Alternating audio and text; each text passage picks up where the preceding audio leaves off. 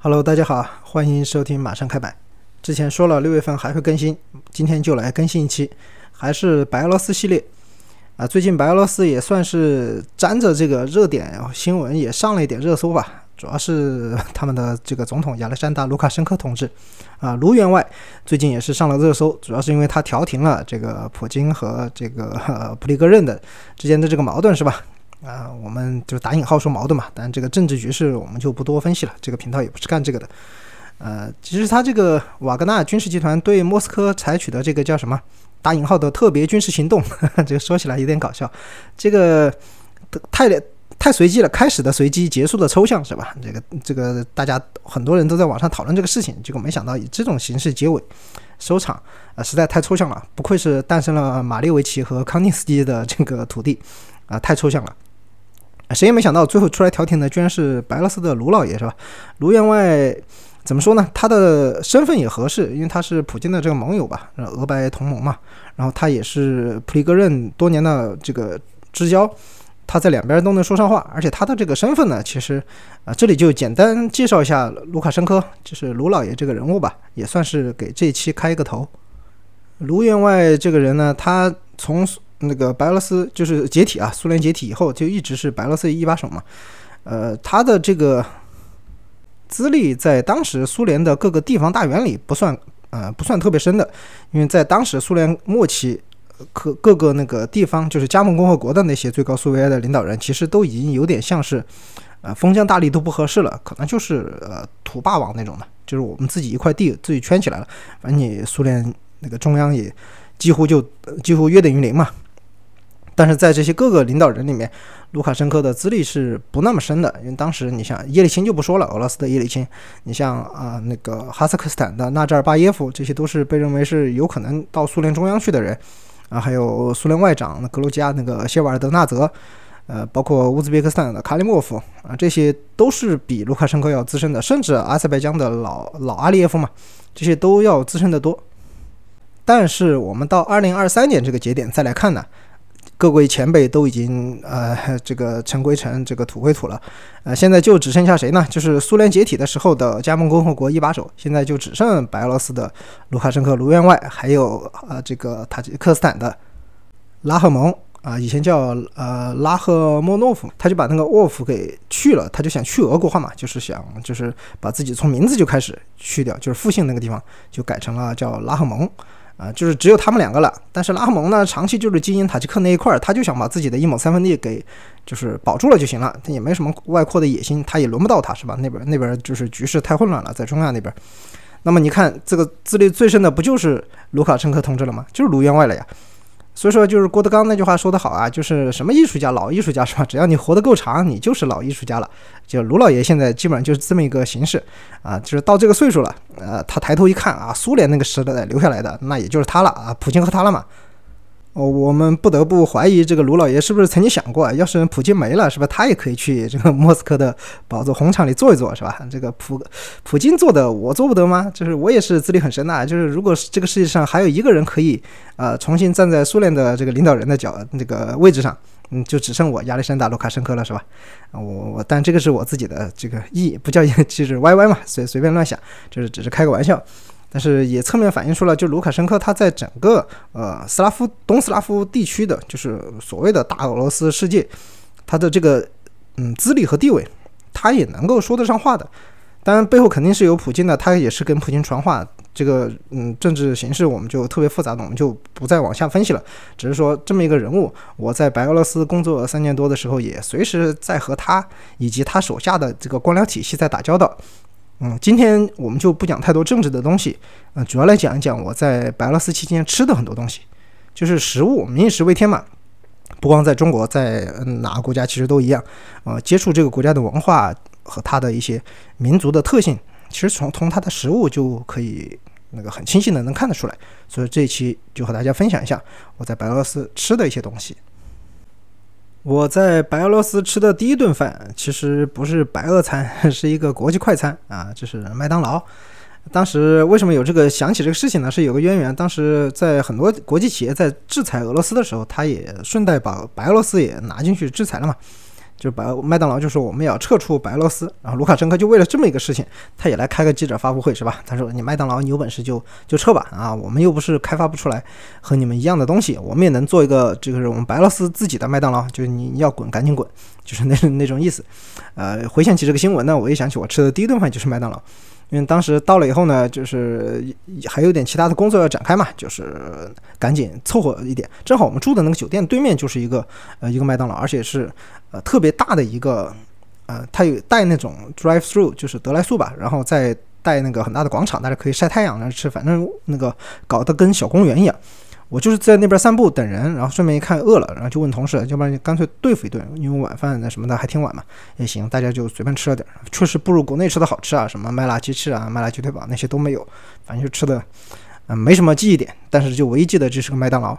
就没想到第二天去办事呢，路过的那个我们要去给银行开户啊，那些办理那些很多呃授权的手续、公证那个那个地方，门口又是一家麦当劳，就赶紧下午还有其他事情，又只能吃了一顿麦当劳。所以我在白俄基本上第一天、第二天就连吃两顿麦当劳。但是在整个我在去乡下之前啊，在明斯克的那段时间吃的最多的还是烤肉。因为在很多地方我去办事，他们都有那种烤肉摊，然后我看他们，因为呃那个烤肉摊基本上也不不太会是你来了才现点现烤，他就一直在那儿烤着，你谁来了就点了就走的那种。呃，因为他的一串都特别大，大串烤肉，就我感觉一一块肉哈，就是差不多能有成年人的一个拳头那么大，就一串可能有三块那么大的肉，然后他一个人也吃不完嘛，他你你买一块他就给你切下来一块，他只是放在一串一起烤而已。我们就统称这种叫白俄式烤肉或者俄式烤肉嘛。后来我们的办事处那边有个院子，也在经常后院经常烤肉。我们的那个司机小哥就做那个，呃，萨莎，我还记得他叫萨莎，萨莎做的那个烤肉是特别好吃，因为他特别马会那个马肉。就我们一般烤肉就是肉比较好，然后尽量用少一点的调味料，就是保证肉的品质，以后吃点味道嘛。他们是要把那个肉处理的特别，呃，特别繁杂。而且一定要放的一个东西就是蛋黄酱，那个 mayonnaise 就是美乃滋，就是一定要放那个东西，它才能让整个肉就是里面很嫩，烤的时候不会损失它的汁水。啊，用那个 mayonnaise 腌很久，然后我们还做了一些改良嘛，因为他们调咸味儿主要就是放酱油，然后也不放其他什么东西，放点小辣椒。但是我们四川带的那个辣椒面就特别辣嘛，就很香辣，他们也觉得那个很好吃。那后来就在我们的改良之下，就弄了这种辣版的白俄式烤肉。但是回到前面说的，在那种市场里吃的那些烤肉呢，就是基本上就是原味了，除了胡椒和盐就没有其他什么调味了，就是一开始的那个酱油和美乃滋的那个味道。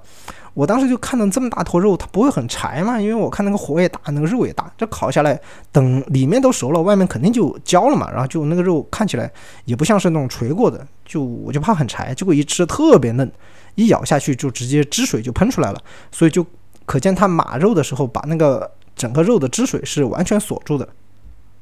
我第一次吃那个烤肉是在哪儿呢？是在白罗斯这城郊的，呃，不，明斯克城郊的一个二手汽车市场。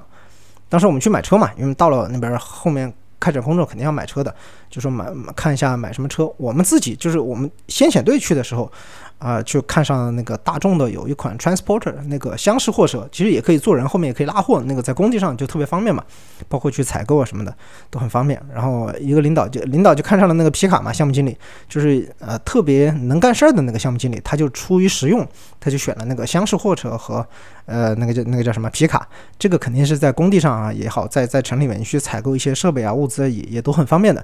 到后来来了个另外一个项目，就新的项目，他的一个项目经理，那个人呢，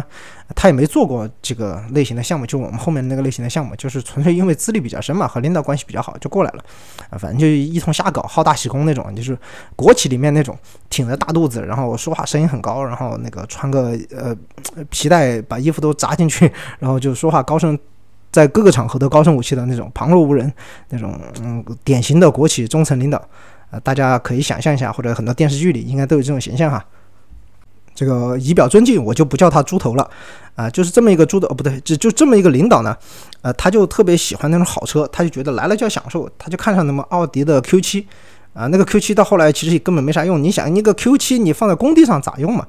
然后后来我基本上放明斯克，有时候我也去开一开。反正我我觉得我坐过的最差的车就是奥迪，就是就是 Q7。所以一直到后来什么他们买 Q7、Q5 的，我都给我造成了很大的那个创伤啊！这这这里不是奥迪的反向广告哈，那个奥迪这这个纯属我自己的体验，不是奥迪不好，是我自己不太懂做哈啊！奥迪是没问题的啊。这个说回这个领导，他就看不上这种呃差的车嘛，就喜欢这种好车。然后我们带带他去吃那种二手车市场那些。路边摊的那烤肉店嘛，他也不愿意吃，就非要去吃大餐厅。哎呀，所以说我后来就跟他就不想打交道，他的那边事儿我基本上就不想管。我就和我们那些什么司机啊、那些厨师啊，大家处的比较愉快，我们就经常去吃那种烤肉。你说这个肉呢，确实是白俄餐的这个主角，永恒的主角哈。白俄餐就是肉，你不要看它很多什么从冷盘啊到汤啊、主菜啊啊，还有那个什么呃副盘啊，甚至还有除了甜点，反正都是肉。你就看每每顿都是肉。当时我有个朋友从呃巴黎过来，他是要到俄罗斯去，他是从明斯克呃转机还是转车，反正当时是先在明斯克中转，然后就待一晚上嘛。我就说过来看看我，我说行，我就招待他，就是在呃这个独立大街那边有个很出名的白俄餐厅，就是白俄特色菜，还是那种农家菜啊，里面那些人穿的衣服都是呃那种呃白俄罗斯特有的那种服装，就是民族服装嘛。大家就是你一搜白俄罗斯。呃，民族还是什么，反正你一搜百度也好，什么出来的图基本就是那种，还是亚麻的，呃，那种呃服装，白色的呀，还有那个绿色的、红色的都有。那在这种环境下，你吃的肯定都是特色菜了呗。结果一看端上来全是肉，哎呀，从什么熏肉、香肠，然后那些就是冷盘嘛，然后来汤汤里也是肉啊，有熏肉，然后有那种牛肉的，然后还有鱼肉的。我点了个鱼肉汤，他点了个熏肉的汤。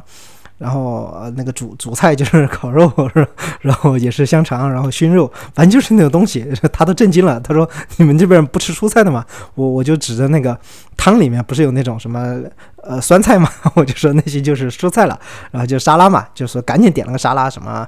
呃生菜啊，什么小萝卜啊，反正就是那种东西的，就稍微有点维生素啊，其他的全是肉。这个朋友完全受不了，他说一进入你们东斯拉夫的地界就完全震惊了。你说他在法国。嗯，法国人家也吃牛排，对吧？但是也不可能那是什么从前前点到从冷盘到那个主菜全是肉啊，人家也有搭配的嘛。我们这边白俄罗斯不搭配，全是肉。所以喜欢肉的朋友去白俄罗斯旅游，就是其实有可能很多朋友听众朋友去过那个就俄罗斯旅行的，其实这两个国家的饮食文化大差不差。嗯，可能白俄罗斯甚至还没有俄罗斯那么丰富一点，但是好处是什么呢？就是白俄罗斯相对来说更封闭一些，它就有更多的就是比较传统东斯拉。夫民族的那些呃餐饮习惯和一些菜色，俄罗斯现在已经你去彼得堡也好，去莫斯科也好，已经特别的国际化了。就是你你你那边已经感受不出来那种特别传统的东西，已经比较少了。你可能去其他小镇啊那些多一点，但是你在白俄基本上还是保持的比较传统。所以这一点，如果你想去体验一些，呃，我觉得是能在白俄找到的。但是，呃，我这里也给大家预个警嘛，你去了后发现如果全都是肉，什么菜单上除了肉都是肉，那那不要忘了，我今天还是给大家预警过。咱们接着上一回的说，就是我后来到乡下去嘛，项目上就在乡下了，我就在乡下去要解决吃的问题啊。虽然开始我们只有几个人，后来人也越来越多，我们就要解决吃饭的问题了。我就去当地一个小的超市，呃，所谓的小超市其实有点像咱们国内，它也是背后还有点小仓储的那种，呃，有点像什么大润发呀，还有像那种这种超市哈，但是没有像那种特别大，只是 mini 版的大润发。呃，反正基本上该有的都有，什么熟食啊、凉菜啊、肉类啊、蔬菜啊什么的，该有的都有。罐头食品这些也是特别多，所以我们主要采购初期都是在那家超市，但是它也有些小的那些商店，就是类类似便利店的，只是那种非常传统的国营的，就是那种居民楼的一楼，它开个小门或者开个小窗，那里面卖点什么饮料啊、烟啊、酒啊，反正就是这种东西的。呃，大部分我们是在这个超市，我就特别喜欢去逛那个超市嘛，因为我我我是对卖食物的东西。就是一个场景，我都是特别喜欢的，我就去看他们的那个凉菜，不叫凉菜吧，就叫那什么呃拌的那些东西，腌的那些东西，冷的哈，冷盘嘛，还是比较丰富啊。基本上我看，反正隔个两三天，基本上都在换一些，换一批，所以经常还是能吃到不一样的。还有像那种什么熏肉啊、腌肉，像什么腊肉、香肠那些，都是特别多的。啊，我们当时觉得肉这块是不难解决，然后它还有那种生鲜的肉类的区域，像什么猪肉啊、牛肉啊、鸡肉啊，这是比较多的，偶尔也会有鱼。啊，蔬菜的东西，哎，一说到蔬菜呢，就必须得说了，就白罗斯啊那这个地方，它蔬菜你就没得选，反正就是四大天王，哪四大呢？就是土豆、洋葱、胡萝卜、莲花白，我们叫莲花白哈，也有叫卷心菜的，反正就是就是那个东西，就这四个。我整整三年，反正就是这四个东西反复吃吧，就是偶尔可能有点其他的什么蔬菜，把白菜啊、什么茄子，啊，你说也有，但是永恒的主题就这四个四大天王，而且土豆是排第一的。呃，东欧大平原嘛，这个土豆也是非常丰富的。啊，卢卡申科啊，卢员外这个人呢，他一时，他因为他是农业出身的嘛，他是做农业出身的，他以前在担任就白俄罗斯一把手之前的，也是一直在农业系统里面做，所以卢员外给大家的一个人设就是种田的老农。我们大家可以去想象一下，我们就可以去搜一下卢卡申科这个名字，你能搜出来的很多图片都是他和他的儿子，或者他和他的其他的伙伴一起就在那个田里挖土豆。所以卢卡申科土豆，你搜这两个关键词，基本上都能搜出那个新闻图片来。这个他和那种农田地哈务农是强强绑定的，就是他打造出来的人设就是想亲近农民嘛。就所以说现在虽然白俄罗斯国内也有很多的反对势力，就是因为他的这些统治。有呃，我当然这这个就我就不展开了。但是很多支持他，就是因为还是有很多农民啊啊一些底层的工人啊，就是还是比较支持他的。这个和他打造的这些人设都是分不开的啊。刚才说到他和他的儿子一起挖土豆嘛，他那个小儿子不是就是他们一家出圈最大的那个点，就是在他那个小儿子嘛。当时是哎一九年嘛，不是来咱们国庆阅兵的时候，不是他们一家来了嘛。那小儿子那个时候特别萌嘛，然后就。出圈了很多照片什么的，然后他他儿子小儿子来是咱们的那个第一夫人带着他，就是在那边观礼啊什么的，呃，就是当时照片也很多，然后第一夫人的这个衣品也是挺不错的嘛，啊，就很多不错的照片，然后这个小这个小少爷卢员外的这个小少爷也出圈了。呃，这个说起来呢，也是与有荣焉哈。呃，我我的高中同学他是外交部的嘛，嗯，就是也这个长期是在俄语国国家这个工作的，因为他是会俄语嘛。说当时第一夫人要接待这个呃小卢卡申科这个小公子，啊，就把我朋友调过去了，就是陪着第一夫人一起，然后一起接待这个小少爷。哎呀，所以说当时在很多新闻图片上也看到了我们的高中同学。啊，回到这个乡下的。这个买菜的这个事情哈，我们就超市后来就发现东西越来越不够我们买了，因为开始我们不就六个人嘛，后来多来几个，八个、十个，后来就来了，开始有工人来了，那你去超市去零购肯定是不行了，所以我们就必须要大量的采购，大量采购呢，我们就想去，呃，通过那个经理联系一下，就是关键是要解决第一是肉的问题，就是咱们中国人还是你不可能顿顿吃素嘛，呃，这肉那个消耗，特别我们四川人对猪肉这个消耗还是特别大的。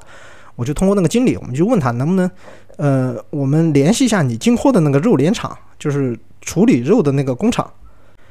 那个经理不知道我们要干啥，他就是说你你们是要买肉吗？我说对啊，我们因为要买很多肉，我们说有很多中国人要到你们这个地方来，呃，工作嘛，就是搞建设嘛，那肯定大家吃饭也需要很多肉。他说你需要很多肉，你可以在我这买啊。我说你这里就不够嘛？我说你这个大大地不够啊。他就是说那那这样。呃，那个经理特别人特别好，他是主动帮我们联系肉联厂哈。就一般他可能觉得我们也不像是会开个超市和他竞争的，所以他也是挺放心的，就把他的那个肉联厂的国营的肉联厂的联系方式告诉我们。人家帮我们联系了，还开着车带着我们去啊，跟约好了什么，他们那个什么销售管销售的副厂长，还有那个厂长都约好和我们谈。哎，我觉得是特别不错啊。当时和这个肉联厂搭上关系以后呢，哎，才让我第一次见识到了整个白俄罗斯的。啊，这么一个社会生态吧，或者说政治生态也好。当时去了肉联厂，我们就跟那个厂长，还有他的那个副厂长，还有一个主任吧。呃，车间主任，我们就说我们的情况，我们就说我们现在中国人会分多少批多少批来，最多的时候是有多少个人，我们人均的消耗的这个肉，因为那家主要是猪肉嘛，我们就说这个猪肉的量大概是多少，我们都跟他啊做了很详细的这么一个分析，包括一些节点，比如哪个节点需要多少，哪个节点需要多少，人家边听都边答应啊，点头什么非常好，然后互相还商量一下，还特别好，我们觉得这个事情好像挺顺利的嘛。就以前我在白俄罗斯，呃，不是在委内瑞拉待久了，就觉得那些人都很腐败，一来不跟你谈业务，就就先要回扣什么的，或者说跟你搞一些其他的乱七八糟东西，就一点不专业。就是拉美人很多就是，呃，就是搞搞搞些见不得人的东西嘛。那我们还还有同事以前在非洲干过的，也是觉得都是那样的。哎，到了白俄罗斯，感觉哇，完全换了一个新花样啊，就是特别的专业。你说干啥就干啥，人家特别配合。我们说这个是不是以前社会主义国家搞的都这么好？我们刚开始还在这么想，后来发现是不是有点想错了？我们什么东西都谈好了以后，就问他这个配送的问题啊，人家厂长就才发话了，就说你这个没问题啊，啊，你们这个要求我们都可以满足，就是你们这个量还是比较小的。我们这是什么地区？呃，哪个哪个地区什么最大的肉联厂就开始介绍了。我们从哪一年开始建立，就开始什么通缩革命家史是吧？就把以前什么苏联那套就全部都给我们讲一遍，我们就只能在那儿听课嘛，就听他讲。啊，讲到后来就跟我们说啊，你们这些肉没问题，我们从明年开始就给你们这个按期配送。哎，听到这里我就觉得不对了。就是听过上一期的朋友可能还记得啊，我们是六月份去的，这个六月份 去的，然后我到了乡下跟那个热联厂再谈呢，也就才七月份呢，他这怎么就是明年才能配送呢？我说这个不东西不行啊，我说我们的人今年就会来了，那最晚十月份就有很多工人就会来了，你这个东西不可能，你明年给我，我今年吃啥呀？哎呀，人家这个厂长就给我们解释了，白俄罗斯所有的东西我们都是要有指标的，我们都是一个呃类似一个我们的这个叫叫叫什么呃。计划什么生产委员会之类的东西，反正就是这么一个组织，呃，他就会下指标，比如你这个厂，呃，我们今年有这个数据报上来，我们需要多少肉，那我们就批准你宰多少肉，然后生产多少肉，宰多少猪，生产多少肉，然后配送到哪里，这些都是有指标的。呃，今年的指标是年初就已经定下来了，你就这个时候再来找我们，我们不可能今年给你搞很多指标出来，就是我们要去杀猪，要去弄肉，我我们也没有指标啊，这个肉弄不出去啊，猪就在那儿也杀不了嘛。就人家厂长就这么跟我们说的啊，我们当时就觉得果然还是回到了这个社会主义大政大大家庭啊，这个多么熟悉的东西，确实果然还是那一套。你说他这个前面是特别配合吧，但这个事情人家也不算为难我们，也就是这么现实。那没办法，我们去搞指标哪去搞呢？我们就说找上级部门吧，上级部门人家这个肉联厂已经是这个州最大的肉联厂了，他的上级部门你就得找找到国家的什么农业还是畜牧业的，反正就那种部门去。呃，我们又不知道。别人应该怎么配合我们？因为我们这个项目呢，是相当于他们的能源部门的这这这些项目，他们那不同的部门嘛，你之前你要跨部门，你也不好去说。所以我们就说，那可不可以说以这种合作的形式，就是我们也是这国家之间签署的这个项目嘛，过来搞搞搞建设的，也是呃建设你们白俄罗斯嘛，就是大家你们也配合一下。人家说我们是想配合，但是没有指标就没就没办法。哎，这个就很麻烦了。哎，但是。但是但是但是，厂长就一直在那说什么指标啊，什么国家规定啊，反正开始说那种东西了。好，然后那个副厂长就出来了，啊，副厂长就说了一堆话啊，就在那说，然后那个厂长就这笑嘻嘻的在点头，但是他也不说话，就副厂长在那说，我就翻翻译翻译说啥呀？翻译想了想，给我们说，呃，翻译的比较准确的话，他说这个今年就给我们配送这个肉啊，啊，原则上不可以。啊，我一听这个我就懂了，是吧？懂的都懂，什么叫原则上不可以，是吧？那那这个，那咱们就讨论一下什么原则，是吧？那就就很开心的就跟厂长开始讨论了。我说，啊，有没有这么一种可能啊？我们在一些特殊的情况，有一些更深的合作，那么以一些特殊的这个形式报备一些呃特批的指标，能不能搞定？啊，人家那个厂长不表态，就是副厂长一直说，哎，你看这个中间就把厂长的这个 风险给摆开了，是吧？人家以后也你出了啥事儿也没有人家厂长什么责任，最后最后就搞定了。啊，八月份就开始可以给我们供肉，哇！你说这个搞得多好？当然，我们付出的什么代价呢？哎，就是把厂长的儿子给雇了，当了一个联络员，就厂长的儿子就在我们那上班了。啊，那关键是厂长儿子在哪儿呢？厂长的儿子根本就不在白俄罗斯，人家在莫在在不是莫斯科去了，在在德国。当时在德国干啥去了？我都忘了。但是就是这么人嘛，我们反正雇了，每个月工资固定给他打就行了。你不管人家来不来上班，这个无所谓的。呃，所以你看，大家又觉得回到了这种熟悉的环境，好像又回到了委内瑞拉，又回到了。非洲就是白俄罗斯，虽然是一个东欧的国家，是一个社会前社会主义阵营的国家，但是这么一看，哎，还是全球化嘛，全全世界果然都一样。类似的情况也在其他的领域发生啊，因为我们要去采购原料嘛，需要一个碎石，就是那个碎的石头，呃，不同尺寸的那个碎石嘛，因为去做啊混凝土，它的标号啊什么的，都都都需要不同尺寸的碎石。那个碎石厂的厂长还有他车间主任也是这么跟我们来的，说这个原则上不可以，指标都已经定了。两个一个就红脸白脸嘛，就在那说，一个说肯定不行，这个东西没有特批啊，这个都生产都是有指标的，这个都是什么什么任务的。啊，那个出出来以后，车间主任出来马上就跟我们说，哎，这个啊，我们还是可以协调协调，都是为了中国朋友嘛，啊，中国朋友也是帮我们白罗斯建设家园嘛，然后就开始说这些了，啊，就但是我们去帮你们做做这些申请呢，哎，啊，那还是会得罪很多人，人家也会觉得啊，你们为什么为了中国人在这么热情呢？你们是不是在中间吃了什么好处啊？啊，你看我把这个骂骂名都背了啊，那就开始不说话了。我说啊，那就这个意思呗，你你骂名都背了，就如果别人说你吃了回扣，你最好真的吃了回扣是吧？啊，最后反正就是。就这样搞定吧，我这个细节就不说了，反正人家生产主任也很高兴啊。厂长从来也没跟我们说要这样要那样的，都是生产那个生产主任出来给我们打交道。哎，所以说一看，哎呀，又是回到了熟悉的国度啊！果然世界是平的，谁说这个这个外国这样这样这样那样什么又懂规矩啊，什么法律至上啊？哎呀，都是意林看多了。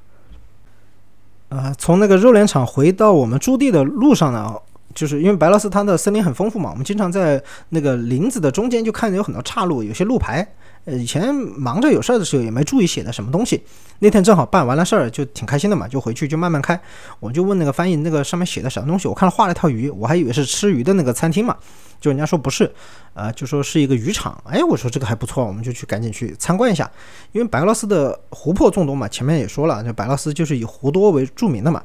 那它的水系很发达，它水产也肯定也很丰富呀。啊，虽然白罗斯是个内陆国家，它也没有海鱼，但是你像湖里的这些，就是天然的或者养殖的鱼类品种还是非常丰富的。我们当时去参观那个渔场，参观那渔场，我的初衷是想买点鱼，就是嗯，猪肉啊、鸡肉啊什么的搞了，但是还是时不时可以搞搞点鱼嘛，就是大家吃了呃也丰富一点。我就问他那边什么鱼，他那还是以鳟鱼为主。就是那个当时是一个北边儿，呃，维基布斯克州那边很大的一个渔场啊，它是以鳟鱼为主。我们就后来就是跟他谈采购嘛，啊，人家倒是还挺好，没有指标的什么的，就是反正就是每年总量是多少就行了啊，不是说非要按指标谁给谁。我们后来去联系了下呢，我们的那个主厨就给我们提的意见说，暂时不要搞鱼。因为食堂是不太喜欢弄鱼的，就是我们这种中资企业的食堂，其其他的我不知道，反正我们是不太喜欢弄，因为这个食堂一般是大锅饭嘛，很多人吃，那个鱼处理起来就比较复杂。首先很多刺嘛，虽然就是那种像什么鳟鱼啊那些没有那么多刺了，但是你不好弄，你不像猪肉，你切成片直接炒了什么就可以，你鱼还得弄成块儿，你还得烧，可能还得炸一下过油，反正工序就多了很多。你要直接炖了，就很容易炖烂什么的。然后你食堂放在一个大盆里，你给人家打菜什么的也不太方便。所以我们就说改善伙食的时候，偶尔弄一点啊，就平常就不不拿来当主力了。所以鱼就没有采采这个纳入我们的采购清单。嗯，弄的最多的肯定还是猪肉嘛，我们四川人还吃猪肉的。这里顺便和大家就是分享一下吧，我回忆一下，当时我们的食堂主要是吃的什么东西啊？呃，这个食堂主要的用餐的对象他还是工人嘛，就是工人。它肯定还是需要以补充体力为主，就是在保证营养的基础上，它是要呃需要恢复体力啊，补充体力。所以说是重油和重盐的是呃最一大特色。我们川菜很多菜啊，虽然其实有很多传统的川菜也不是那么重盐重油或者是重辣的，但是你放到这种比较平民的一些呃普通市井上的一些川菜里面，还是特别多，特别像还有一些江湖菜啊什么的，就是重油重辣嘛。你放在食堂里肯定是这样的，就一定是要一勺打来，就是一勺肉，半勺都是油，然后直接扣在你饭上，那个油就渗透了，红油啊，就豆瓣炒出来的那种红油，甚至有些我们还放火锅底料烧啊，就是那种红油就渗透到你的米饭里了啊，一大碗饭，然后上面扣着好几个菜啊，那个吃起来特别香啊。我现在还记得，就是前面不是说了嘛，蔬菜就那四个嘛，四大天王嘛，四大天王和肉的这个排列组合，什么土豆烧肉啊，洋葱炒肉。胡萝卜烧肉啊，莲花白炒肉，反正就是这几个东西。我是不太喜欢吃食堂，不是我挑啊，这个东西确实受不了，因为我又不是我又我不去搬砖，对吧？我每天体力消耗不了那么大呀，我天天这样吃，我能行吗？我就一个月能长不长多少斤了？所以我还是回我的明斯克去吃我的那个小炒，真不是就说不愿意和大家打成一片啊，都一样的吃。呃，我我给大家这个，呃，还是怎怎怎么说呢？就是呃，结余都还是弄了，因为当时我们要订伙食费嘛。你要采购什么的，你就得定这个钱。你每个人工人一个人每个月要吃多少钱，多少美金？我们是按美金算嘛。啊，我在采购了当地的那些物价，看了那些价格以后呢，我就大概核算一下，我就把那个伙食费标准定的，就是一般会定高一点。我们的企业是这样的，就是我们会每个月把伙食费吃完以后有个结余，结余是必须要有的，结余就以当地货币，就是实时汇率嘛，或者是当时财务处理的汇率，以是那个汇率换成当地的钱。再发给工人，这就是一个现金，因为工人他需要去买烟啊，然后去他可能喝点酒啊，或者是打牌嘛，四川工人喜欢打牌嘛，那那他都需要有点现金嘛。但赌博是不好的哈，我说他们打牌不是说他们拿这个钱去赌博啊，没有没有半点这个意思哈，他们就是拿钱是去什么打牌的途中啊，买点零食，买点瓜子是吧，喝点小酒，抽点烟，他们是拿钱干这个，这个钱不是拿来赌博的哈，请大家一定要注意。呃，然后我们就得发点钱嘛，所以说我们就定了这个规定，啊，但是我自己就不太想去吃，所以我的伙食费是算在。呃，叫什么？呃，就是办事处那边，就是属于招待费用嘛。呃，虽然也给我算人人头，但是我们那边经常有招待任务，那你有招待任务了，就不算伙食费了嘛，就算招待费了嘛。那我们就经常趁着有人招待，那恨不得把一个星期的菜都买了，然后那个钱，那个票就全部报成招待费了。哎，这个驻外的基本上都这样，这个就给自己捞一点小福利。你说这个也没有多少钱，就是只是自己吃好一点嘛。但是我们每到吃饭的时候，食堂还是挺壮观的。因为有时候很热嘛，夏天的时候有时候很热，大家都不想在那个里面坐着吃，就想蹲在外面。因为白俄罗斯的那个空气还是很好的，外面我们当时工地又在湖边嘛，那个空呃风也吹得舒服一点，比那个电风扇吹着舒服，啊就蹲在那儿吃。哎，有些菜啊什么的，他们就习惯不吃的或者肉太肥了就往地上一扔，然后反正最后就统一打扫那个打扫卫生嘛。啊，搞了半天很多动物也来跟着我们一起吃了，最多的就是那个湖鸥，就不不是海鸥了嘛，它是那个湖鸥嘛，反正就是那个鸥。啊，他就一直呢在那个房顶就蹲着看你们这帮这个外国人到底在那儿干啥？发现哦是在吃饭啊！啊，一看没有薯条，没有薯条算了。啊，后来我一看，不管有没有薯条了，人家也开始靠近了。我们的这个工人都还是素质挺高的，也不会去打这些动物或者去赶它，就他妈相处的还是挺愉快。看那些湖，因为湖海鸥这些动物，他们都比较有好奇心嘛。我们这工人就反正不吃的那肥肉就扔给他，本来想逗逗他的，结果人家还真吃啊！啊。到了后来好几年，我我经常后面下去工地一看啊，那些我们的工人在这边吃，那湖鸥在那边吃，就吃剩菜嘛，全部都养成了四川口味啊！我怀疑他们以后我们工人走了以后，他们咋办呢？那个普通的什么薯条啊，什么那些鱼，他们也不吃了，就开始天天吃回锅肉啊，吃点什么洋葱炒肉这些东西。哎，还是当时觉得这个是人与自然和谐相处的一个啊一个大例证啊。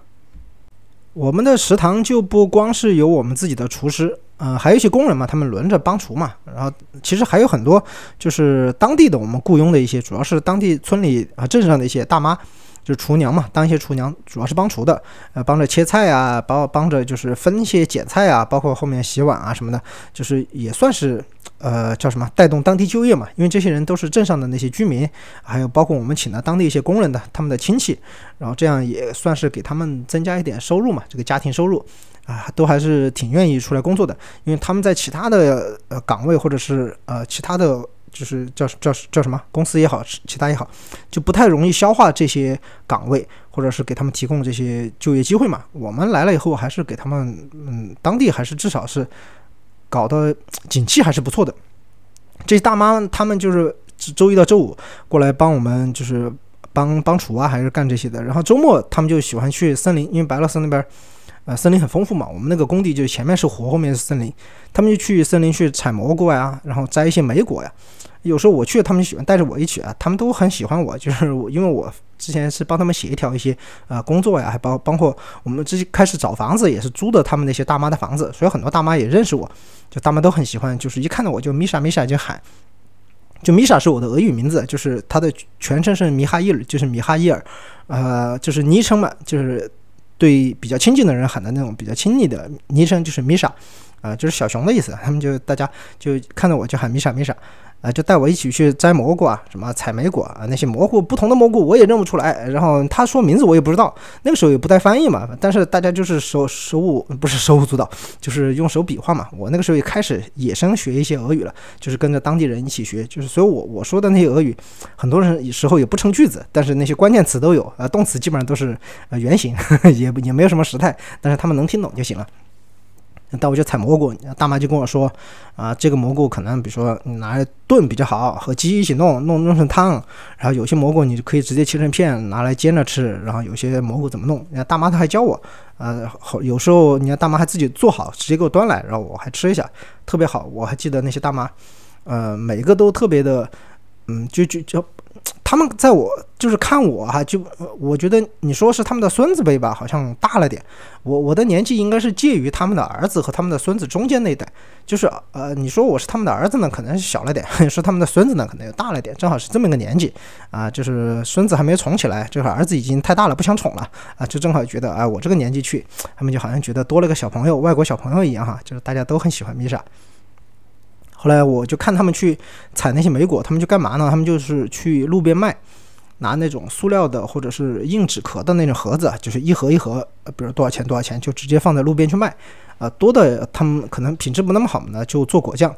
草莓是最多的，然后覆盆子也是比较多，还有那个他们的那个樱桃，就大樱桃，有点像车厘子的那种大樱桃，都是特别多。这个在白俄罗斯全国到处都能看到，我觉得在俄罗斯也是不少，就是他们的国道、省道、县道的那些交界口啊，特别下转盘下来以后，你在路边经常都能看到。所以说我们有时候开车也会注意哈，那个车突然它一个。呃，急刹车，然后就往往右边打个灯，就开始靠边了。我们一般都是他们看见了，就是旁边一般有大妈开始要卖这些蘑菇呀，卖一些莓果呀。我们有时候干脆也停着，反正就看看嘛，有什么好的我们就买。因为那些品质都是就完全是野生的，也没人去管。有些可能酸什么的，但是至少是特别的天然嘛。然后他们的果酱也做的也不错，因为他们也不会加什么添加剂。呃，坏处呢就是保质期可能比较短，但是我们一般买个一小罐，大家，呃，一些人早上我们吃个什么吐司啊什么也就吃完了。那个纯天然的果酱和超市买的确实还是不一样。我们住在工地上和住在首都的时候呢，有时候自己改善生活嘛，我们从国内带一些东西，啊，我就拿一些东西和当地的一些大妈还做一些交流啊，他们给我一些蘑菇，我给他们带的一些什么虫草花。香菇啊那些啊，我们香菇拿来炖鸡嘛，啊，虫草花也是可以拿来炖鸡。我们在当地买了一个就是电压力锅，带带倒计时的那种，啊，都特别特别好。我们就想来炖鸡，炖鸡呢，我们就觉得超市那种鸡就是肉鸡嘛，不爽。我们想去买点土鸡，土鸡那就只有到工地上去嘛，就找老乡嘛，老乡那些买走地鸡啊，老乡也特别觉得我们这个中国人就是。开口也那个特别的这个大气是吧？也不讲价，就反正比超市买的都贵。然后人家那个走地鸡也特别想卖给我们，哎，结果到最后那个村里的鸡都快被我们吃完了，那个就搞得像那个哎那个甲甲方乙方是吧？那个村里的鸡都快被吃完了。当然这些食物都是通过正常途径吃的嘛，有时候我们也被迫吃一些，怎么说呢？野野味这个打个打个引号，那些不是我们主动去吃的，那也是被迫的，不吃也没办法，那不可能扔了嘛。就是，但是这里也要呼吁一下，就很多野味，特别是保护动物，大家也是不要去，呃，不要去那个打猎，或者也是不要去吃，这个都是犯法的，就是它是受法律保护的。啊，这里讲两个故事吧，是我们被迫吃野味的故事。啊，第一个是天鹅，这个天鹅是国家几级保护动物，我还真忘了。但是在白俄罗斯，我我感觉它应该也是保护动物。但因为我们当时在那个湖边嘛，湖边就看到那个有有个天鹅，它有点。受伤了，应该是奄奄一息了，反正还活着。但是我们就想把他救助一下嘛。当时第一个反应，我们就打打电话叫警察，因为我们这个东西不知道该交给哪个部门。因为国内这个好联系嘛，那边就不知道嘛。我们第一反应就是叫警察，警察会联系他什么动保也好，还是什么部门也好。我们当时是这么想的哈，就想的比较天真。警察一来一看这个情况，就说：“哎，你们为啥把这个天鹅给弄死了？”哎，我们赶紧说：“你看，你看，没有，没有，没弄死啊，他还活着的呀。这个天鹅哪弄死了呀？”他就把那个天鹅。提起来就是抓着那个脖子啊，这个提起来就看，哎，东看西看，那个确实是那个眼睛都还在动嘛，那个确实没死，他也不好说什么。我就说，你看这个是我们发现的啊，这个他跑到我们营地来了，应该是受伤了，你看怎么跟他救助一下？我们就跟那个叫翻译，跟那个警察解释嘛，警察也不听，就观察了半天，就逮着那个脖子狠狠的一拧，就深深的把这个天鹅给拧死了呀。我当时震惊了，我说这个东西，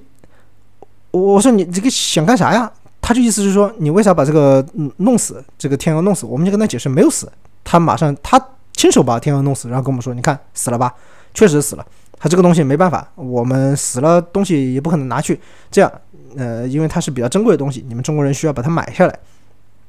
我说那买，你你听到这里，大家也知道了吧？这个就是一个很很腐败的地方小警察的这么一个故事。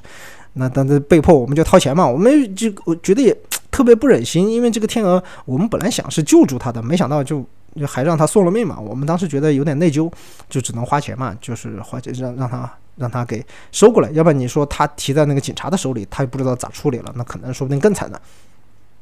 结果我们就把那个天鹅买回来。就给钱嘛，买回来我们就放在我们那儿干啥呢？就是这么大个天鹅，我们那个厨师就过来了。你这个东西好像不是受什么伤或者呃，他不是得病死的，他是受伤死的。我们后来发现那个腿那里有一个很大的伤口嘛。哎呀，最后就想你让他发挥他的这个最后的余温吧。啊，最后就给我们改善了一下伙食，我们就拿这个炖鹅，这个铁锅炖大鹅的那个方式哈，就多炖了这个天鹅。这个我我也有幸尝了一点，就是当了一盘癞蛤蟆。啊，剩下另外一个故事呢，就是和这个鹿的故事。它我也不确定它是梅花鹿还是什么鹿，反正是一种鹿。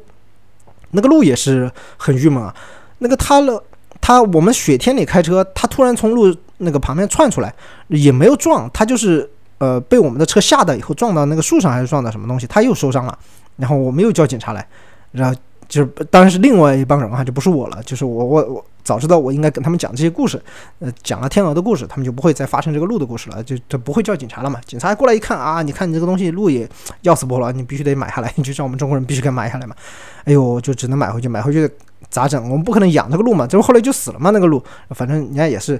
呃，也不能叫寿终正寝吧，至少是叫安详的走去了吧。人家也没有。遭受很大痛苦，反正鹿就死了。死了以后，我们就只能就说算了，还是让它呃发挥一点这个余温吧。最最后呃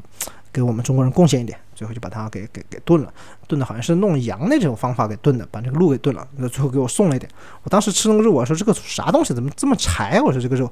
他这个是鹿。我说哪去搞鹿了？这个东西不是野野生的吗？这不是不犯法吗？啊，这里要插一句啊，就是白俄罗斯它是有那个，它是可以合法打猎的，它是可以狩猎的。所以它这些动物呢，其实是可以吃的，在在当地的法律，就是在咱们国内肯定是不行。所以说，呃，不管怎么说吧，还是希望大家以后出到国外的时候，还是遵守当地的法律，就先了解清楚。我们这些东西反正就是意外了，当时也就这样了，因为警察也在场，他就这么处理的，我们拿他也没办法呀。就是这个是天鹅和鹿的故事。后来又有了新的项目，我就又到了另外一个乡下去，反正就把前期那些事情又从头到尾跑一遍嘛。那个乡下呢，距离。那个小镇最近的一个城市叫白桦市，就是直接翻译过来就叫白桦，呃，就是那个白桦林的那个白桦，不是有首歌叫白桦林嘛？就白桦这个树啊，它就特别有鹅味儿，就是那个苏味儿哈，就很多人说苏维埃的那个味道，七突苏啊，就是白桦这个树就有点那个气质。当地的这个既然城市叫白桦，它肯定是当地是白桦林是特别多嘛，那么他们特产就是这个白桦汁，呃，白桦汁它是那个它不是果汁，它是那种树枝。呃，我不知道南方的朋友，或者是有有有些没有桦树的这个地区的朋友有没有见过怎么采那个白桦枝？他就直接拿那个，呃，我我见过那些老乡啊，就是白老师老乡，他他们就是拿那个斜的那个呃金属的片。桶插到那个树干里，然后它里面就会渗出渗这个汁出来，就放一个角度，下面拿个桶接着就行，或者挂一个什么壶接着就可以。它其实是从树干里把这个汁给采出来的，它不像其他的，它是果子里面那个采，它这个不是。就白桦也有果，它它，但是它那个不是拿来榨汁的。这是种天然饮料，在在当地呃有很多卖的，就是在白俄罗斯你要去买果汁，我就是推荐就是白桦汁，而且最好去买那种乡下农家里面他们自己拿玻璃瓶，你不知道啥玻璃瓶，你反正就是很可疑的玻璃瓶子，但是里面装的都是天然的白桦汁，啊那个也没有什么保质期啊，你买了就得赶紧喝，因为它那个太阳晒什么的肯定是不行的，呃所以必须特别新鲜。超市里有买盒装，但超市里都是果汁了，就是 soak。果汁的话，它会加很多东西，就是会甜一些，呃，可能更适合那种就当饮料来喝。但是它不是那种天然的白桦汁。我们当时就经常拿那种塑料桶，就是有点像装汽油啊，好像那种塑料桶，就去老乡家里去买天然的白桦果汁嘛。白桦果汁是什么味道呢？就是我大概回忆一下，它是入口其实有点涩，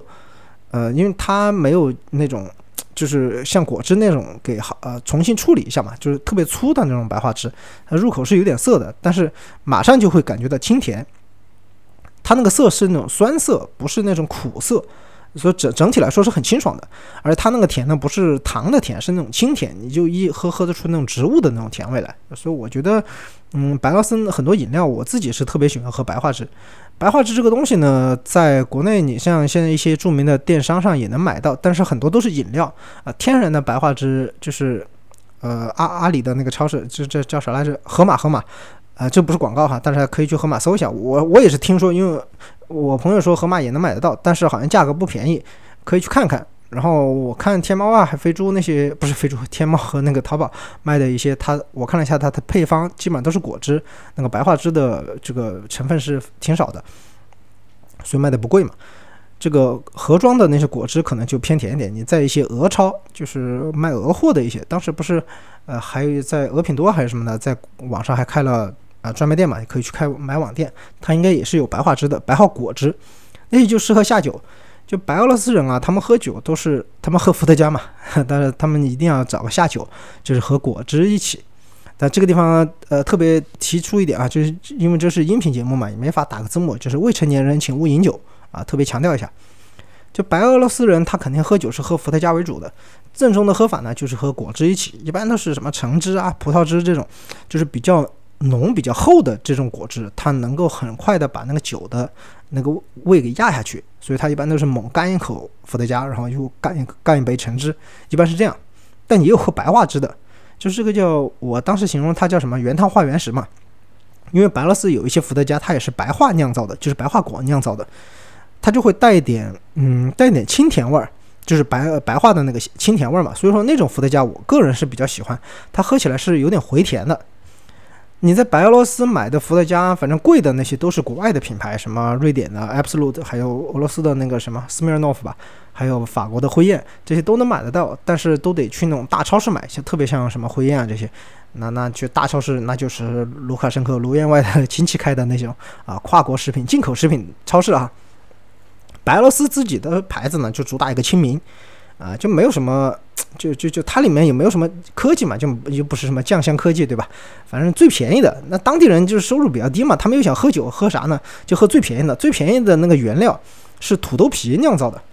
哎，就伏特加这个东西，其实它只是一个工艺，就是你只要那样做，它就是都是伏特加。你原料可以是很多东西，你像那个 Absolute，它也可以，它是那个调和伏特加嘛，它也加了很多其他的果汁什么调和的。你像那个白俄罗斯也有白化酿造的，但是最便宜最便宜的就是那土豆皮酿造的。你喝下去哈，就我我喝喝过一杯，反正就一股泥巴味道。你都分不清楚那个泥巴是你本来嘴里的，就是你先喝了一口，就是先吃了一口泥，再喝了一口酒，还是说那个酒里就有那个泥巴没弄散？你像土豆皮什么味道，你猜也猜得到是吧？但这个也有酒蒙子买嘛，就是那种特别想喝酒的，从早上开始喝早酒，然后一喝喝 一喝醉一天，然后晚上继续喝那种人。这个东西主要是便宜啊，一瓶什么五百毫升的一瓶的那种酒，这差不多人民币几块钱，十十十多块钱吧，二十块以内这个能买很多了，主要就是便宜嘛。你伏特加这个东西呢，听着猛啊，好多人说什么俄国人特别能喝酒，什么伏特加都是干杯啊什么。但是伏特加其实在那边，我们白欧那边买的伏特加一般就是四十度。你你说是医务室的酒精啊，反正是过 过分了点啊，这个也没有那么夸张。它主要是和原材料的关系还是挺大的。前面说了嘛，那个如果有机会的话，大家可以买啊白化味的伏特，不是白化味，就是白化酿造的原料的伏特加，就不知道网上什么地方也可以买，可以搜一下。这个我们要搜过，这关键词就是白化伏特加。所以后来到了南方的这个乡下啊，就觉得，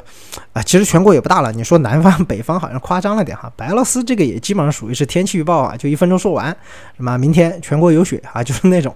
呃，所以说我们到了南边呢，感觉感觉不出来和北方有什么区别啊，就是稍微繁华一点啊。那毕竟南边又更靠欧洲一点嘛，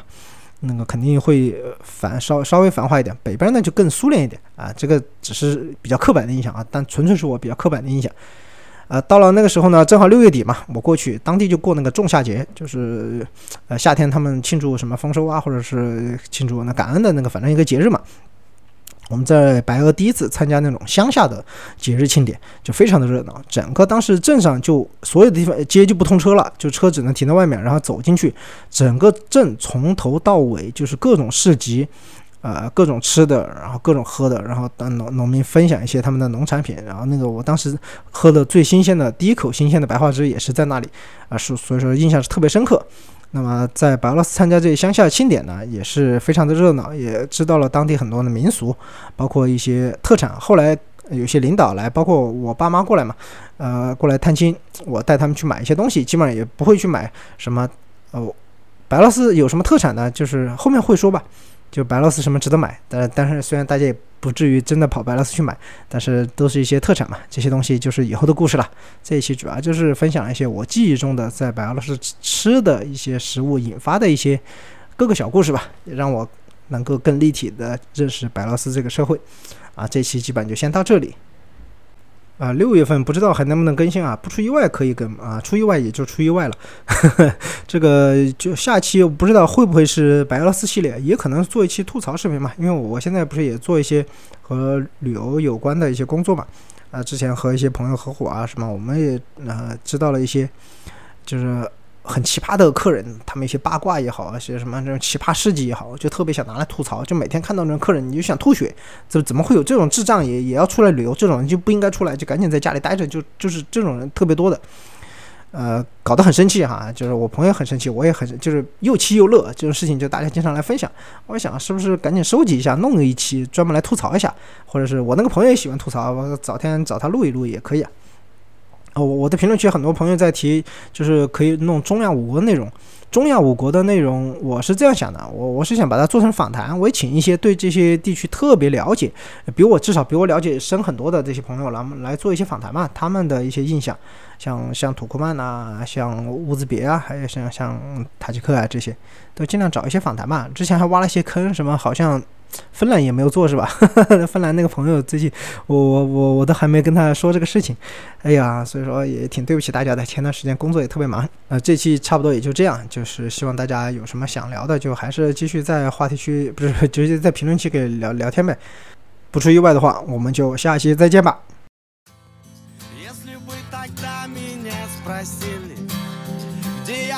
горы, при Которыми бессилен И города, где Максу места нет. Если не найду пути обратно Назад вернусь хоть через Южный полюс.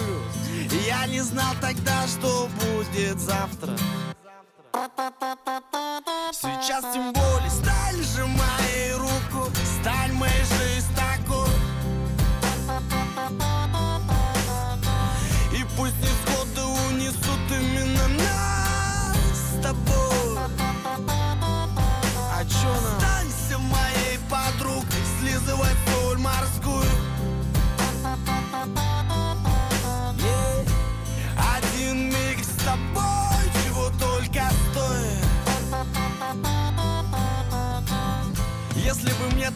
сказали где сотру свои пятки. О чем буду писать в своих песнях Я бы сказал, не гоните, ребятки. Если бы мне такое сказали В Лунинецком лицее Пацану жизненной целью Изменился в лицея Я. Задолбался строить планы Они не сбываются никогда. Обычно просто случайность такова Моя злая природа. Все, что хотим, происходит не сразу А когда приходит, уже не прикольно Не было головы раньше Сейчас тем более. Сталь же Wednesday.